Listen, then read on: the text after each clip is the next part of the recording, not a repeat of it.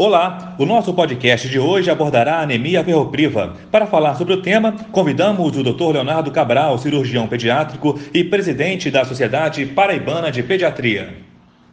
A anemia ferropriva é uma doença de ordem universal, com prevalência de cerca de 30% da população.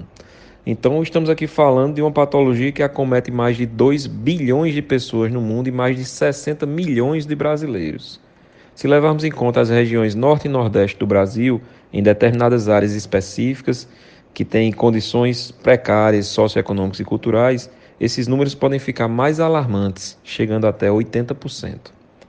Apesar de ser uma patologia sem predileção por sexo e raça, alguns fatores são considerados predisponentes para o seu surgimento, como as populações de baixa renda, os recém-nascidos prematuros, de baixo peso, aqueles que abandonaram precocemente o leite materno assim como aqueles portadores de alergia à proteína do leite de vaca e doenças inflamatórias intestinais.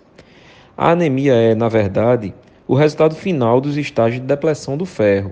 Eles se iniciam de forma gradual e progressiva, inicialmente imperceptível, que só se expressa sintomatologicamente quando atinge as hemoglobinas, levando à anemia propriamente dita.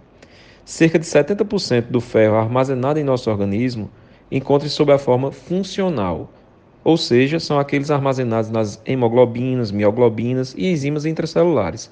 O restante, em torno de 30%, chamado ferro não funcional, são aqueles estocados em depósitos, como a ferritina e a hemosiderina.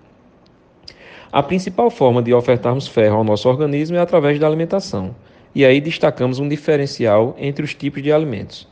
Aqueles alimentos de origem vegetal eles apresentam baixa biodisponibilidade. O que é isso? Apenas uma pequena quantidade do ferro ingerido é absorvido pelo organismo. Além disso, esses vegetais sofrem ação inibitória de absorção quando ingeridos concomitantemente com alimentos que contenham fitatos, como soja, feijão, arroz, milho, trigo, entre outros. Já os alimentos de origem animal, além de apresentarem alta biodisponibilidade, eles ainda têm um impulso de absorção quando ingeridos juntamente com vitamina C, não sofrendo ação direta de fatores inibitórios. Sobre a faixa etária de acometimento, percebemos que os, que os lactentes até 3 ou 4 meses de idade têm menor incidência por terem em seu organismo um estoque de ferro acumulado desde o período gestacional, por transmissão via placentária, e ainda por receberem aporte diretamente do leite materno. Em seguida, entre os 6 e 18 meses de vida, observamos um maior pico de incidência de anemia ferropriva, explicado justamente pelo fim das reservas gestacionais, associado ao rápido crescimento do lactente e déficit de sua ingestão de ferro. Da mesma forma que nós observamos no período de adolescência, onde o jovem passa mais uma vez por um rápido período de crescimento e ingestão de alimentos cada vez menos saudáveis próprios dessa fase da vida.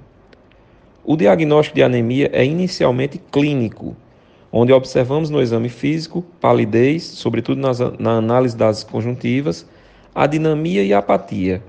Em casos mais acentuados, dispneia, fadiga, retardo de desenvolvimento neuropsicomotor também nos chamam a atenção. Laboratorialmente, segundo a Organização Mundial de Saúde, níveis de hemoglobina abaixo de 12 já são suficientes para o diagnóstico geral de anemia.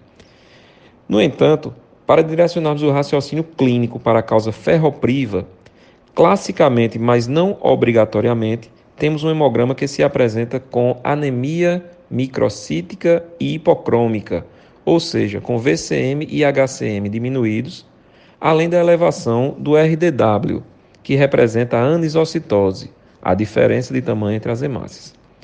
Além do hemograma, corroboramos para o diagnóstico laboratorial com a dosagem de ferritina sérica, que estará diminuída a menos que haja, claro, um processo inflamatório ou infeccioso vigente, e ainda a dosagem do ferro sérico, que em estágios mais avançados também estará diminuída.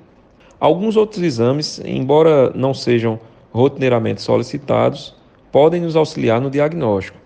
Dentre eles, a capacidade de ligação do ferro, o índice de saturação de transferrina, a protoporfirina eritrocitária livre e os receptores de transferrina.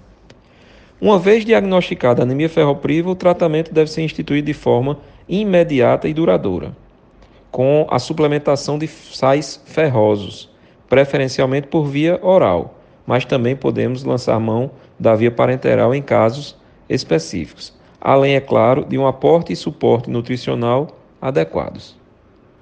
Esse foi o Dr. Leonardo Cabral falando sobre anemia ferropriva. Em nosso próximo programa, o neonatologista Dr. José Dias Rego, da Academia Brasileira de Pediatria, falará sobre aleitamento materno. Até lá!